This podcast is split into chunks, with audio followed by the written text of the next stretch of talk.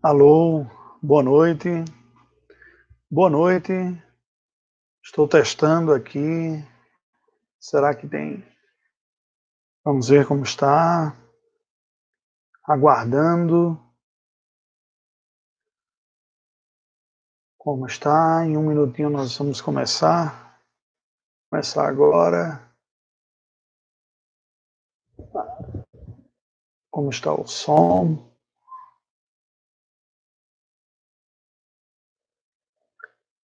Alô?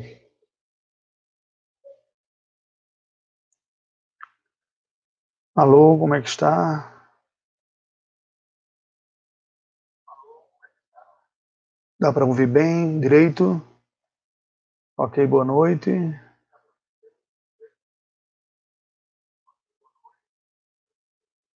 Então, ótimo, vamos dar início.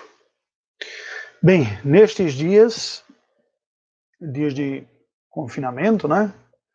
De quarentena, nós estamos buscando oferecer estes recursos possíveis para o nosso acompanhamento, para o serviço pastoral, para a oportunidade daqueles que gostariam de receber alguma instrução, ter algum momento. Ah, que bom. Obrigado pelo retorno aí, Rosane, que está ouvindo bem é bom saber. Às vezes não fica tão bom, hoje está bem, né? Então é com satisfazer que nós, com a satisfação, com prazer, que nós nos encontramos mais uma vez conectados neste canal e aproveitando este momento para termos um período de instrução bíblica, ouvirmos a palavra do Senhor, buscarmos a graça de Deus para a nossa própria vida, para a nossa edificação espiritual, para o nosso crescimento. Às noites de quintas-feiras, das sete e meia adiante, na, numa, no cotidiano normal da igreja, nós temos o nosso estudo bíblico na primeira igreja presbiteriana de Belo Horizonte. Porém, nestes dias de confinamento, é, estou com a responsabilidade de conduzir estes estudos aqui na quinta-feira, às sete e meia, portanto, nós demos início a esse estudo. Deixa eu repassar a programação para você lembrando. As primeiras sextas-feiras, as sextas-feiras do dia 1 ao 15 de cada mês, é, eu conduzo a palavra também numa programação para a juventude, a programação conhecida como Sexta Jovem. Portanto, amanhã também, pela graça de Deus, nós deveremos estar juntos, estar juntos aqui, trazendo outra reflexão bíblica. Boa noite também a Jaqueline, que saúde aí. E no domingo pela manhã, regularmente, enquanto estivermos nesse confinamento, eu também estarei, pela graça do Senhor, transmitindo a nossa aula de escola dominical, às nove horas da manhã. Portanto, agende-se, programe-se para isso, é, às quintas-feiras deste mês de abril, enquanto durar essa quarentena, as primeiras sextas-feiras, todo primeiro sábado do mês. E também é, estamos pensando em produzir alguns vídeos curtos que podemos produzir mais é, comumente, de tal maneira que a gente possa também ser alimentado por uma instrução bíblica. Vamos rogar a graça do Senhor em um momento de oração nesse instante e nós vamos dar início à nossa reflexão bíblica. Deus bendito, nós te rendemos graças pela oportunidade que tu nos dás de buscarmos a tua presença. Apesar deste momento de confinamento, esta restrição de circulação física que nos priva do convívio pessoal, juntamente com outros irmãos, enquanto estamos nestes dias confusos e de restrições em virtude da pandemia do coronavírus.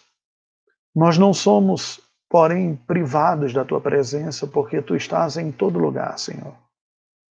E enquanto experimentamos alguma privação por orientação médica, pedimos que o Senhor nos visite, nos ajude a fazermos deste momento um momento espiritualmente importante também para a nossa vida Nós não conseguimos ter a devida percepção sem a assistência do Teu Espírito, Senhor. E por isso nós oramos. Oramos rogando que Tu nos visites, que Tu nos ilumines, que Tu nos des a graça da Tua presença e nos dê uma, um momento de edificação espiritual. Abençoe cada uma das pessoas que estão conectadas neste momento, assim como aquelas que ouvirão posteriormente através do canal. Pedimos a tua bênção em favor, não apenas nossa, a proteção para nós, para os nossos amigos e queridos, nosso país. Rogamos, ó Deus, a tua boa mão e a tua boa graça sobre todo o mundo. Tu que és Deus soberano, Criador, mantenedor e redentor de toda a obra da criação. Olha para nós com favor e que estes dias de provação, esses dias de pandemia, sejamos encontrados, ó Deus, na tua dependência e na tua graça, que sejam dias de aprofundamento da nossa comunhão contigo. Oramos em nome de Jesus. Amém, Senhor Deus. Amém. Bem, meus queridos, é, eu tenho conversado sobre algumas pessoas nestes dias Inclusive, essa foi uma proposta da diretoria da nossa mocidade para refletirmos sobre o uso adequado, o uso espiritual, o uso proveitoso desse tempo nos dias de pandemia. Sobre este assunto, nós vamos conversar numa live no próximo sábado, às sete e meia. É, nós vamos retomar um dos pontos que foram abordados no sermão do domingo, que você encontra aqui no canal, nesse canal do YouTube. Você pode acessar há um, um link, ele não está gravado pelo meu canal, está no canal da igreja, mas você vai encontrar lá na série de sermões do Egito a Canaã, a glória. Esse período aí você vai encontrar e nós vamos pegar alguns desses pontos e refletir. É, hoje, como uma espécie de ensaio, eu gostaria de trazer para os irmãos a reflexão sobre como a nossa fé pode ser um elemento transformador em nossa vida.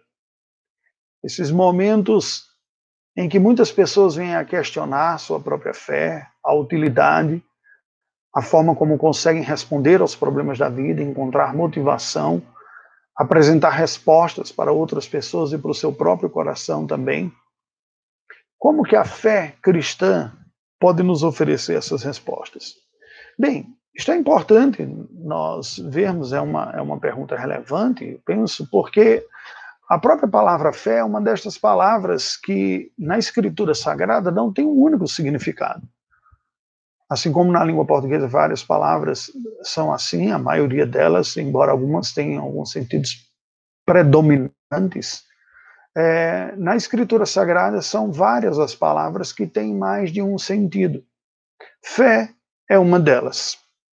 Quando nós falamos de fé, a escritura sagrada apresenta o conceito de fé pelo menos com três elementos: a fé enquanto um conteúdo de crença. Essa é a fé que nos foi entregue. Judas fala isso quando ele está iniciando a sua carta. É o penúltimo livro da Escritura Sagrada. A Epístola de Judas, num, não há subdivisão, portanto, são capítulos, 25 capítulos, os, os versículos, que seriam versículos, se tornam capítulos, portanto, Diz assim: Amados, quando empregava toda a diligência em escrever-vos acerca da nossa comum salvação, foi que me senti obrigado a corresponder-me convosco, exortando-vos a batalhardes diligentemente pela fé que uma vez por todas foi entregue aos santos. Então, a fé aqui nesse sentido a fé que foi entregue aos santos, que de uma vez por todas foi entregue aos santos, significa o conjunto de crença que aquelas pessoas que foram separadas pela graça de Deus para serem deles têm. É a nossa fé. Seria o mesmo sentido quando Pedro diz, procurando dar razão da vossa fé. Quando nos pergunta sobre qual é a nossa fé, em que você crê. Este é um sentido, fé enquanto conteúdo. Há vários textos da Escritura que demonstram isso daqui. É, no, na carta de Paulo aos Filipenses, capítulo 1, versículo 27, nós encontramos também isto. Ele diz assim: Vivei acima de tudo por modo digno do Evangelho de Cristo, para que eu indo ver-vos ou estando ausente, ouça no tocante a vós outros, tocante a vós outros, que estáis firmes em um só espírito, como uma só alma, lutando juntos pela fé evangélica. Lutando pela fé evangélica, ou seja, lutando por um conteúdo de crença, de doutrinas. Este é o primeiro sentido, a fé enquanto um conjunto de crenças aquilo que nós é, cremos. É, a fé, também na Escritura Sagrada, aponta não apenas para os fatos é, históricos, mas aponta também para o reconhecimento disso como sendo verdadeiro. Esse é o segundo sentido da palavra fé. É, porque alguém pode aprender estudar, ouvir mensagens, mas não crer. Veja que, neste sentido, o Senhor Jesus explica que esta era a condição dos seus conterrâneos, os Cristo, segundo escreveu João, capítulo de número 5, versículos 39 e 40. Examinais as Escrituras, porque julgais. E aí, esse segundo sentido é o sentido que diz respeito a a, a nossa confiança no testemunho bíblico. Veja que esse terceiro é o que eu vou, esse segundo é o que eu vou trabalhar um pouco mais. E por isso que eu vou deixar suspendido um pouco e falar de um terceiro. O terceiro ponto que a palavra de Deus nos apresenta a fé é a fé enquanto realidade histórica. Quando Paulo diz, por exemplo, em 1 Coríntios, capítulo 15, versículos 3 e 4, que eu vos entreguei o que também recebi. Antes de tudo, vos entreguei o que também recebi, que Cristo morreu pelos nossos pecados, segundo as Escrituras, que foi sepultado e ressuscitou ao terceiro dia, segundo as Escrituras. E apareceu a Cefas, versículo 5, e depois aos doze. Paulo está falando de fatos históricos. Então, veja, nós temos um primeiro, um primeiro sentido da palavra fé, que é a crença num conteúdo. O segundo sentido da palavra fé é entender este conteúdo e reconhecer que esse conteúdo é historicamente verdadeiro. Eu não apenas entendo os discursos de Cristo, eu sei quais são as falas dos apóstolos, eu leio os textos bíblicos, consigo compreender o ensino e eu concordo injustamente que ele ressuscitou ao terceiro dia então, esse aspecto da fé diz respeito à concordância do conteúdo histórico. Agora veja bem, olha que dado curioso. É possível que alguém estude o texto bíblico, a mensagem ele ainda assim não venha a confiar nisto para o seu próprio benefício espiritual. É como você dizer, né, tudo bem, eu vejo, eu sei que esse objeto é uma cadeira, porque pela definição que eu tenho de cadeira, é um objeto para se sentar, possui pelo menos três pernas, pode ter mais, e serve de apoio. Eu reconheço, eu entendo o conceito, eu reconheço concretamente que, historicamente, este é um objeto que é uma cadeira, eu estou numa os seus compatriotas e conterrâneos. Eles examinavam as escrituras porque julgavam ter nelas a, a vida eterna, que ela apontava o caminho para a vida eterna, mas havia um problema espiritual. Eles não queriam ir a Cristo para ter vida. Sabe que este este problema descrito por Cristo aqui é um problema essencial da humanidade. Não é um problema específico daquela geração de judeus que rejeitou Jesus Cristo como Messias. Esse é um problema natural do efeito do pecado em todo ser humano. Mesmo pessoas que conhecem a Escritura Sagrada, estudaram a Escritura Sagrada, estudaram teologia, conhecem a mensagem. Não se trata propriamente de uma novidade ou uma ignorância a, a respeito das verdades bíblicas. Pessoas que venham a concordar no, com os fatos historicamente narrados na Escritura Sagrada e desenvolvidos pela teologia. Estas pessoas conhecem um conteúdo, reconhecem a veracidade histórica deste conteúdo, mas, não, no entanto, não dão os passos de confiança. Mesmo pessoas que já são cristãs verdadeiras, nascidas de novo, que vivem para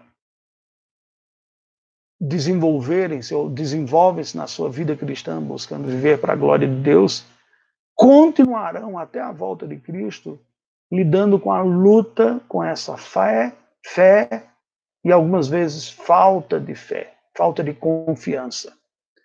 Portanto, esta noite eu gostaria de falar deste elemento de como a fé vem a se tornar transformadora em nossa vida. E não apenas no aspecto da nossa resposta subjetiva, mas, acima de tudo, da realidade objetiva produzida por Cristo, que produziu em nós também uma resposta também objetiva, porém individual, que cada um dá, e nesse sentido subjetiva. E para isso eu lhe convido a, a tentar a leitura que passo a fazer nos últimos versículos da primeira carta do apóstolo João. Geraldo Costa, boa noite também. Irmãos, eu vou seguir com essa reflexão uh, bíblica. Eu pretendo fazer uma reflexão bíblica em uns 30 minutos, portanto, nós temos agora mais 15, né?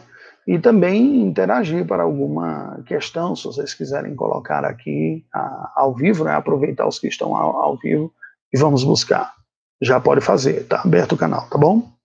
Vamos lá. 1 João capítulo 5, versículos de 18 a 21. Sabemos que todo aquele é nascido de Deus e não vive em pecado. Perdão, sabemos que todo aquele que é nascido de Deus não vive em pecado. Antes, aquele que nasceu de Deus o guarda e o maligno não lhe toca. Sabemos que somos de Deus e estamos no verdadeiro em seu Filho Jesus Cristo.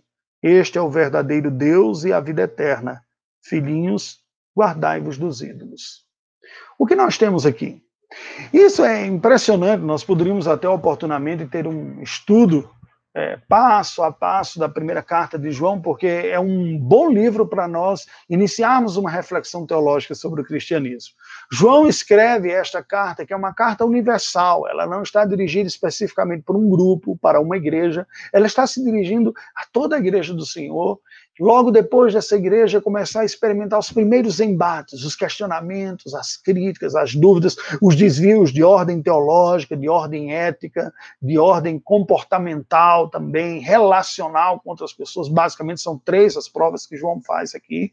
Portanto, ele nos apresenta uma visão geral da fé cristã para confirmar na fé os irmãos os cristãos que começavam a ter algumas dúvidas naquela presente geração, naquela primeira geração, e nós não estamos muito longe de alguns destes problemas, não. Inclusive, alguns dos desvios teológicos, das heresias defendidas naqueles dias, continuam sendo hoje. Porém, quando João escreve isto, assim como os apóstolos em linhas gerais e os profetas também, o texto bíblico é recheado de mensagem, de conteúdo bíblico contextualizado, voltado para aplicações e realidades práticas da vida. Portanto, nós teremos aqui elementos teológicos que estão relacionados com elementos práticos da vida, como costuma ser a prática da fala da escrita da mensagem dos profetas e dos apóstolos. Bem, é isso que João foi escrevendo ao longo de toda a sua carta. Hoje, nesta reflexão introdutória, talvez a gente depois possa vir a discutir esta carta passo a passo, Boa noite. Nós temos a Laíde aí também. Depois nós poderemos também discutir passo a passo isso, mas hoje eu gostaria de apresentar essa visão introdutória a partir da conclusão da carta. Né? É como se nós estivéssemos olhando agora para o conteúdo que João está defendendo a partir da sua conclusão, da parte final. Amém. Que Deus nos abençoe a todos. Eu estou atento às, às, colocações que vocês fazem. Se tiver alguma pergunta, por favor, vamos aproveitar esse tempo para nós interagirmos. Então, veja bem, como é que João está concluindo essa carta? Uma carta que ele fala sobre o que é a fé cristã, o que é a vida cristã. Também sabemos, mas é, na língua grega em que foi escrito o Novo Testamento, nas cópias que nós temos, eles aparecem simplesmente como sabemos. E a, o verbo saber, usado por João aqui, na língua em que escreveu o Novo Testamento, a língua grega, não é simplesmente que nós sabemos de alguma coisa. Não, não. O que ele está dizendo é o seguinte: em um dado momento da nossa vida, nós aquele ato inicial de saber alguma coisa, no sentido não apenas de ter conhecimento, mas de, de ter confiança e concordância com isso, afetou a minha vida e a minha vida agora nunca mais se tornou a mesma. Esta é a realidade da vida cristã, envolve isso. No versículo de número 18, ele diz: Sabemos que todo aquele que é nascido de Deus não vive em pecado. Antes, aquele que nasceu de Deus o guarda e o maligno não lhe toca. Embora haja uma certa ambiguidade na língua grega que foi escrito aqui, o que leva alguns exegetas e estudiosos do texto bíblico a se dividirem quanto à interpretação do sentido deste nasceu de Deus, nascido de Deus, a versão corrigida interpreta como sendo tudo se referindo a Cristo e se referindo, portanto, à mesma pessoa. O que nasceu de Deus é aquele que é nascido de Deus, como se referindo apenas a quem tinha em mente. O que João está dizendo é o seguinte: há pessoas que experimentaram um novo nascimento. Houve um tempo ignorância intelectual, ignorância teológica, mas havia ignorância moral, havia uma barreira, uma separação, como diz o profeta Isaías, que os vossos pecados fazem separação entre vós. O Espírito Santo do Senhor nos regenerou para crer. Nós experimentamos um novo nascimento. Aquilo que João vai registrar, as palavras de Jesus, conversando com Nicodemos, e diz: Se não nascer de novo, não verás o reino dos céus. É este primeiro que João está se referindo aqui, aquele que é nascido de Deus, portanto, aquela pessoa que experimentou um nascimento que vem da parte de Deus. Ele não está aqui falando do nascimento natural. No nascimento, ele se torna uma nova criatura. As coisas velhas já passaram, eis que tudo se fez novo, diz Paulo, escrevendo aos Coríntios, Jesus. O Espírito sobra onde quer, ouves a sua voz, mas não sabes de onde vem nem para onde vai assim todo aquele que é nascido do Espírito. O Espírito usa o dando esta graça de uma compreensão redentora, uma compreensão transformadora. E porque nós nascemos de novo, nós conseguimos compreender e confiar. E isso muda completamente. Eu gosto dessa tradução da linguagem atualizada, que diz não vive em pecado. Literalmente, na, na língua grega, está aqui falando apenas o tempo presente. Mas na língua portuguesa, se nós dissermos simplesmente não peca, há uma conotação muito forte que tende a nos levar a acreditar que a pessoa simplesmente não pega mais. E não é este o sentido natural e ordinário da interpretação do presente na língua grega. Ela está mais parecida com o present continuous tense do inglês, que é uma ação continuada. É, eu não vivo pecando ou não está pecando. O presente não é uma realidade no sentido de que se elimina a possibilidade do pecado, mas o novo nascimento produziu alguma coisa na vida destes, destes pecadores que ele mais não vive debaixo da escravidão do pecado. Por quê? Por que, que o novo nascimento muda a qualidade do status espiritual do pecador? Ainda somos pecadores. libertando de um poder escravizador para uma vida que não mais é repetitiva, reincidente no pecado. Ele continua o versículo, diz: Antes, ou seja, diferente de quando se vivia na prática da desobediência, por ignorância, em primeiro lugar. Em segundo lugar, e mais forte do que isso, por uma natureza caída, corrupta, amante dos prazeres deste mundo, da carne, a concupiscência dos olhos da vida, dominando o coração, mas também porque a pessoa estava entregue à sua própria sorte, à carne, ao mundo e ao diabo, como Paulo bem explica em Efésios 2, nos primeiros versículos. Porém, com o novo nascimento, há uma nova presença, há uma nova pessoa que passa a ser o governante e o centro da vida do cristão, por direito, que é Cristo Jesus, que aqui nos é apresentado como aquele que nasceu de Deus. O nascido de Deus, pelo tempo verbal da língua grega, nos comunica a ideia de alguém que, estando vivo, em algum momento experimenta esse nascimento que vem da parte de Deus e a partir dali a sua vida é diferente. Mas o nasceu de Deus é uma obra acabada está escrito num tempo grego chamado auristo, que indica uma obra acabada, o que nos sugere ou nos aponta, nos indica, eu interpreto assim, que está falando daquela pessoa cujo nascimento não está dissociado da sua natureza, portanto, é colada à própria pessoa de Deus. Quem tem o um nascimento originalmente, ou a sua origem apontada na própria pessoa divina? Aquele que é divino o Pai, o Filho e o Espírito Santo. Aquele que nasceu de Deus, aquele que tem sua origem em Deus, Pai, Filho e Espírito Santo, que compõe a Trindade. Aquele que nasce aqui na terra, vindo na condição humana, mas como fruto de uma ação direta de Deus. Ele não foi fruto de pai, mãe, de um relacionamento normal, e não passou por um novo nascimento depois. Ele já era completamente santo. Esse é Jesus. Há uma doutrina, um dos das doutrinas defendidas pela reforma protestante, e mais especificamente, que depois foi bem trabalhada pelo calvinismo em resposta aos desvios arminianos, o quinto chama a perseverança dos santos. E é muito curioso porque eu já ouvi muitas pessoas falando muitas coisas a este respeito, algumas tolices, um receio de de gerar licenciosidade naquilo que diz. E, meus queridos, prestemos atenção a algo muito importante. Aquilo que é verdade de Deus não pode gerar receio no coração de ninguém. A lei de Deus é boa, santa, justa, pura. Ela só pode produzir o bem. Não há como uma doutrina bíblica venha produzir o mal.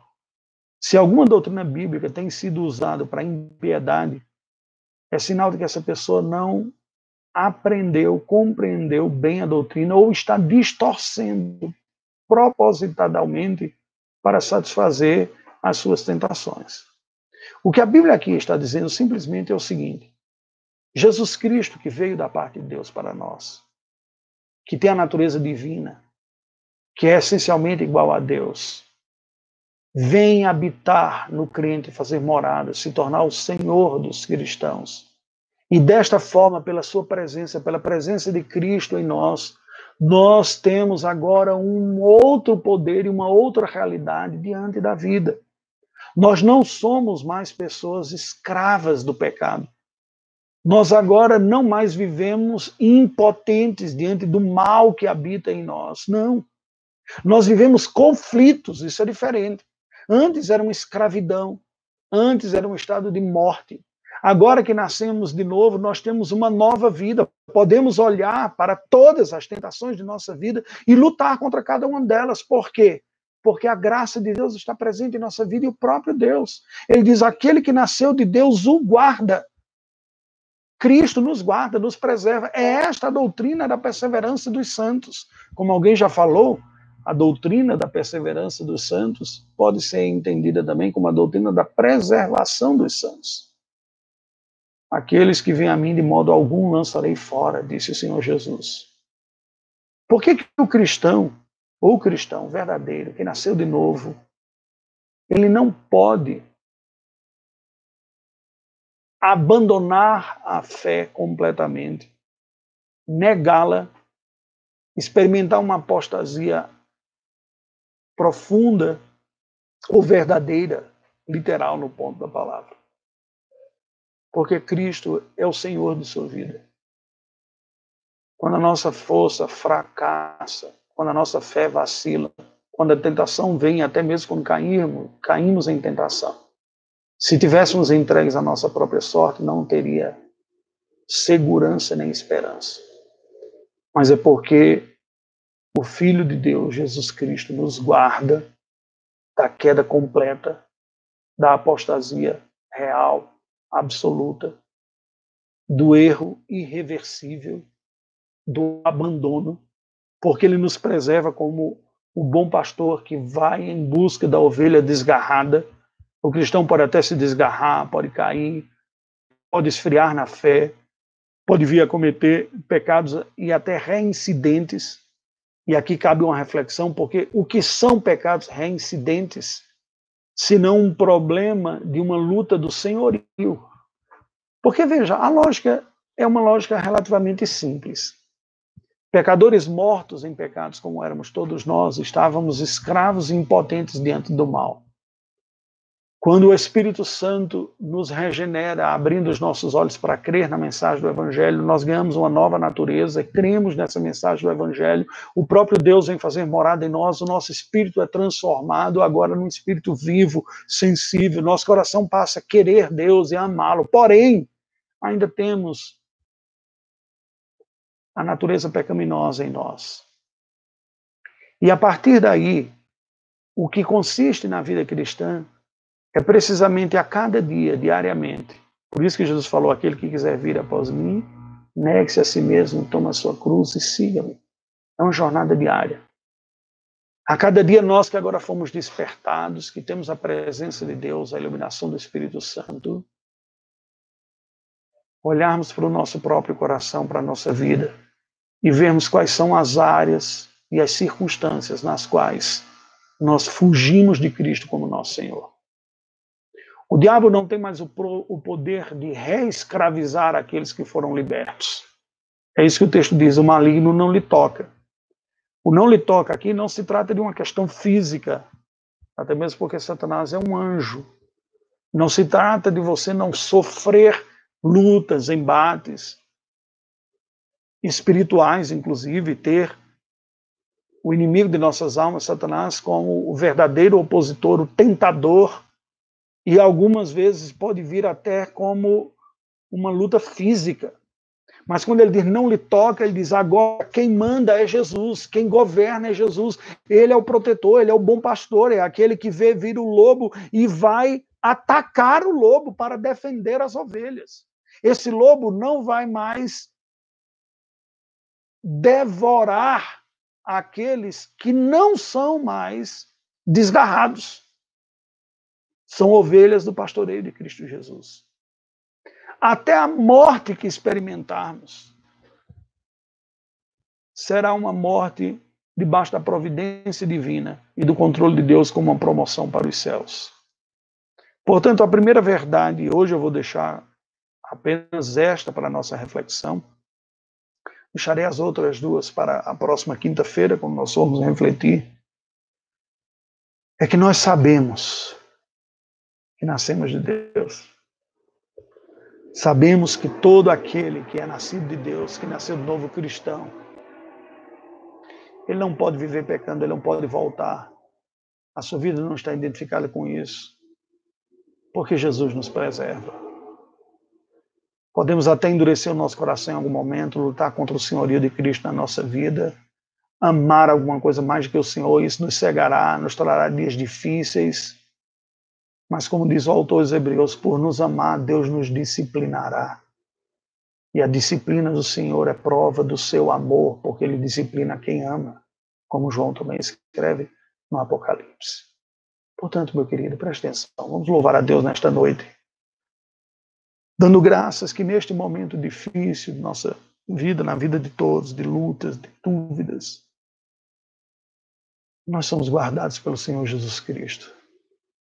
Nada ocorrerá conosco, suas ovelhas, que não seja para cumprir o bom propósito do Senhor de nos moldar à imagem de Jesus Cristo e nos tornar mais semelhantes a Ele.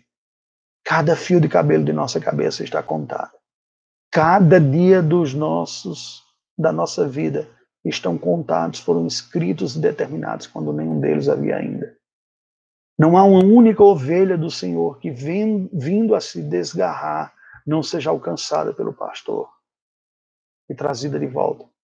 O bom pastor é aquele que defende as suas ovelhas. Esta é a primeira certeza. Cristo em mim. A esperança da glória. Cristo em nós. Vamos orar ao Senhor. Deus bendito, nós te rendemos graças pelo estudo desta noite da tua palavra bendita.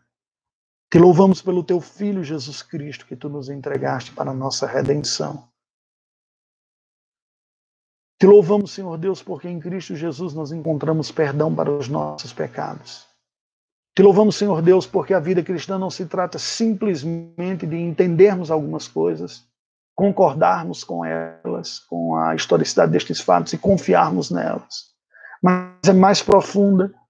A vida cristã, a experiência cristã é uma realidade dinâmica e viva da tua própria presença em criaturas falhas, fracas como nós, mas que são fortalecidas pelo poder da tua presença e é o poder da tua presença quem nos santifica, quem nos transforma, quem vai que vai a cada dia nos colocando mais próximos a ti, mais semelhantes a ti, e nós precisamos precisamos desta graça, Senhor. Porque mesmo tendo uma nova natureza, uma natureza que verdadeiramente gera em nós este desejo de te conhecer, de te servir, de te amar, de te conhecer, de te fazer conhecido para os outros, mesmo assim ainda há em nós resistências, lutas. O velho homem, o velho Adão, a carne, a tentação de sermos novamente senhores da nossa própria história e não nos submetermos a Ti como Senhor da nossa história.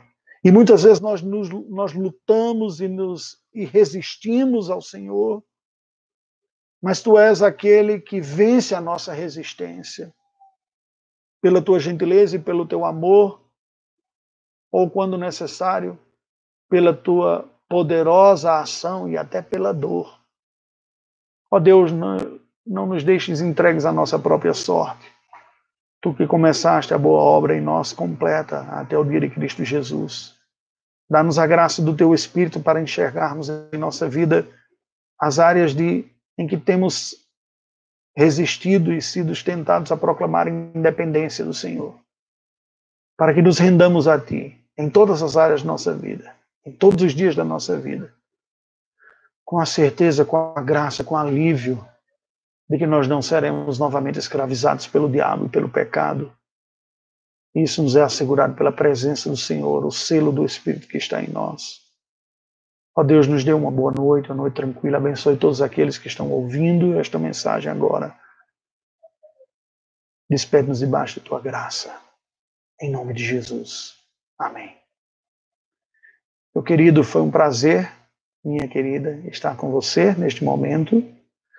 É, eu vi que não houve muita interação, ninguém quis fazer nenhuma pergunta. Eu acho que se alguém quiser pode fazê-lo também agora. Vamos aproveitar esse recurso desse canal do chat. Se ninguém tiver, ninguém está interagindo aqui com alguma questão, fica o convite para você, para na próxima quinta-feira nós continuarmos estudando sobre essa fé transformadora. Que transformação que ela produziu em nós. O que significa isto? Eu vou lhe pedir algo mais. Não apenas aproveite isso, mas encaminhe. Compartilhe no seu Facebook, nas suas mídias sociais, passe para outras pessoas, peça que se inscrevam no canal também, de tal maneira que outras pessoas também possam ser edificadas. Se serviu uma bênção para você, se você foi edificado, compartilhe mais adiante. É um prazer. Amanhã, lembre, às 20 horas, nós teremos uma outra live falaremos mais aqui através desse canal no YouTube no sábado novamente discutindo sobre como aproveitar esse tempo de quarentena para o nosso benefício espiritual. E às nove horas da manhã nós teremos a aula da escola dominical. Todos neste canal. Eu peço que você acompanhe.